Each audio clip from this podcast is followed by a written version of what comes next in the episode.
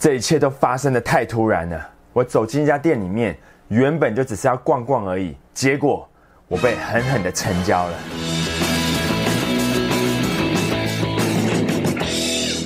我最近在装潢我的新办公室，所以趁前几天刚好有个空档，跟我太太到附近的一家专卖办公室家具的卖场逛逛。在我走进卖场之前呢，我就告诉她，我们今天没有要下任何决定，就只是先看一看有哪些选项，而且现在还是鬼月，所以至少要先看个两三家，然后下个月再做决定。他也点头表示同意这个想法。于是我们就轻松的走进店里面，开始东看看西看看，因为并没有立刻就要买的压力，所以就觉得逛起来特别的轻松自在。然后他就出现了，一个在外表上完全不具威胁性的暖男型业务员。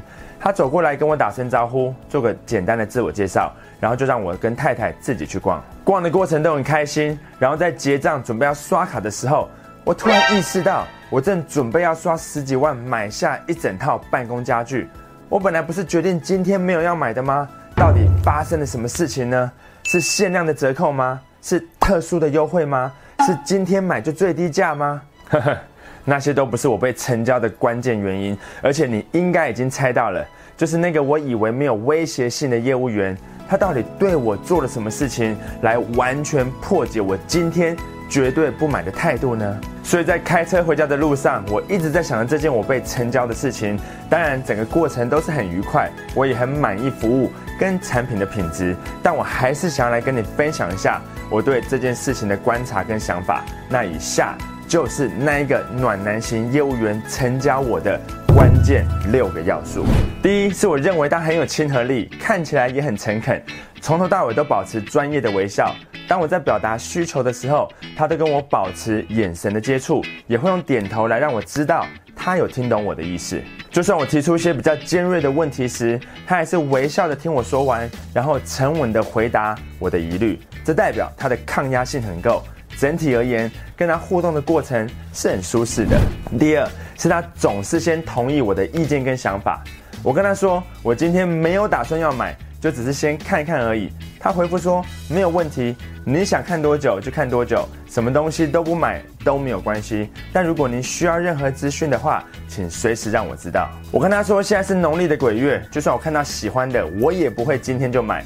他回复说张先生，不管是不是鬼月，您今天买或不买。都没有问题。我的工作就是要提供给您您想要跟需要的资讯。现在买或下个月买，您怎么决定，我都配合。那这个就是专业。不管顾客提出再怎么不合理的理由或是借口，聪明的业务员总是知道要先同意对方，才会有成交或是说服对方的机会。而且顾客对你的好感度也会大幅的提升。第三是我认为他具备足够的产品专业知识。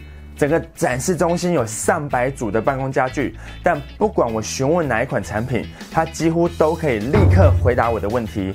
虽然有些客制化商品的价格，他需要先跟工厂确认才能报价给我，但我几乎都可以在五分钟内就得到精准的报价。光是这一点的表现就很突出，这不仅代表他熟悉产品的流程，也熟悉工厂的流程。第四，他表现得很有耐心，因为在洽谈的过程中，我有时会重复问到一样的问题，像是桌子的尺寸或是桌面材质的选项，但不管同一个问题我问了几次，他每次回答问题的态度都像是我第一次问这个问题一样。这一点太重要了，因为没有耐心的业务员会脱口而出。讲出一些不该讲的话，像是“哎，这我刚有讲过嘞”，或是“您刚才已经问过这个问题喽，怎么样？同一个问题不能问两次吗？难道再多问一次你就要翻白眼吗？”这种不耐烦的态度绝对是扼杀订单的凶手。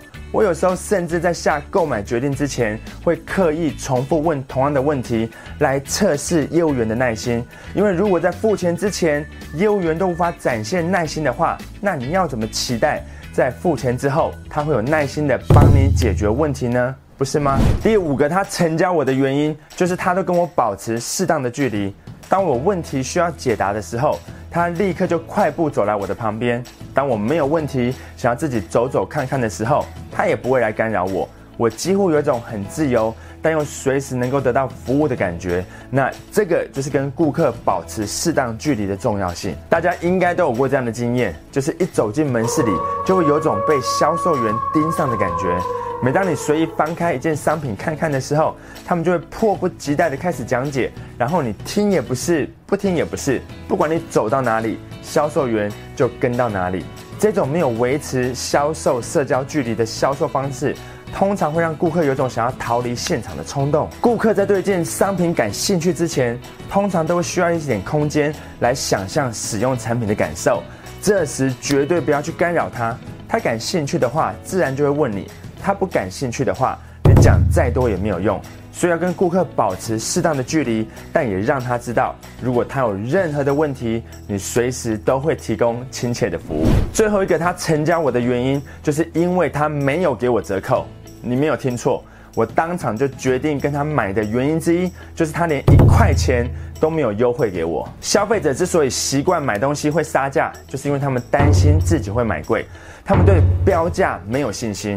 很多商店呢会刻意为产品标一个比较高的售价，然后再让顾客砍价。那有些呢甚至连产品的标价都没有，摆明就是要跟你喊价钱。这种价格不透明的销售策略，通常会让顾客产生疑虑，除非先货比三家，然后再问朋友或上网查资料做个比较，否则都会有种担心买贵的疑虑。当然，并不是所有的商品都适合标榜不二价，但以办公室家具而言。门市业务员对我宣称保证不会买贵，因为他们规定任何业务员都不能给出任何的折扣。那这一点呢，倒是让我感到蛮安心的。就像在 IKEA 买家具一样，标价是可以被信赖的。所以以上就是这个暖男门市销售员当场就成交我的六个关键因素。第一，他总是保持专业的微笑跟亲和力，这让顾客感觉跟他互动是舒服的。那第二呢，他总是先同意顾客。这样子，他才会有说服或成交顾客的机会。那第三呢？他具备足够的产品专业知识，他能够回答出每一个顾客询问关于产品相关的问题。第四是他表现的很有耐心，不管是在销售的过程或是成交之后，那千万不要暗示顾客他们问的笨问题，因为他们可能是故意要问来测试你的。那第五呢？就是他有跟顾客保持适当的销售社交距离。不要紧迫盯人，但要随时能够提供亲切的服务。最后呢，就是他让顾客对售价有信心，透明的价格当然是最好。但门市商品如果提供溢价的空间，情况允许的话，就直接告诉顾客你的底价。然后保证这是你能给出的最低价格。那除非你能给出这样子的承诺，否则顾客不会对你的售价有信心的。如果你想要再更深入了解、学习业务销售的这项技能，为自己创造更高的业绩，那就千万不要错过我为你设计的 Top Sales 销售成功营的实体课程。它针对业务销售的九大主题。做关键重点的深入剖析，让你可以快速理解，并且学会销售的 SOP 流程，精准的掌握客户的心态，把握超级业务的原则，从陌生开发、产品介绍、处理顾客的疑虑、要求成交、要求客户介绍客户给你，并且持续的追踪客户直到成交。光是多成交一笔订单，就可以让你赚回学费的数十倍以上了。要记得，你的销售技能是生财的工具，是要用来帮你赚钱的，所以千万不要把它看成是一笔支出。这不是要你来玩的，是要你来学会怎么签下更多订单的。但销售成功营的台中跟台北场次已全数额满，目前只有九月二十六号高雄周六班还有一些位置。但我这两周呢，一直接到中部跟北部地区的兄弟们来讯息，要求加开场次，所以我正在协调看看。十月份有没有机会再加开个一两个场次？所以请点击下面的链接，让我知道你比较想上周六班还是周三的平日班，或是你有任何的问题，都可以在粉丝团发讯息给我，或是打电话到我的办公室零二八九五四一三九一，电话是零二八九五四一三九一。如果你已经决定要成为公司业绩最好的超级业务，我们在销售成功营见。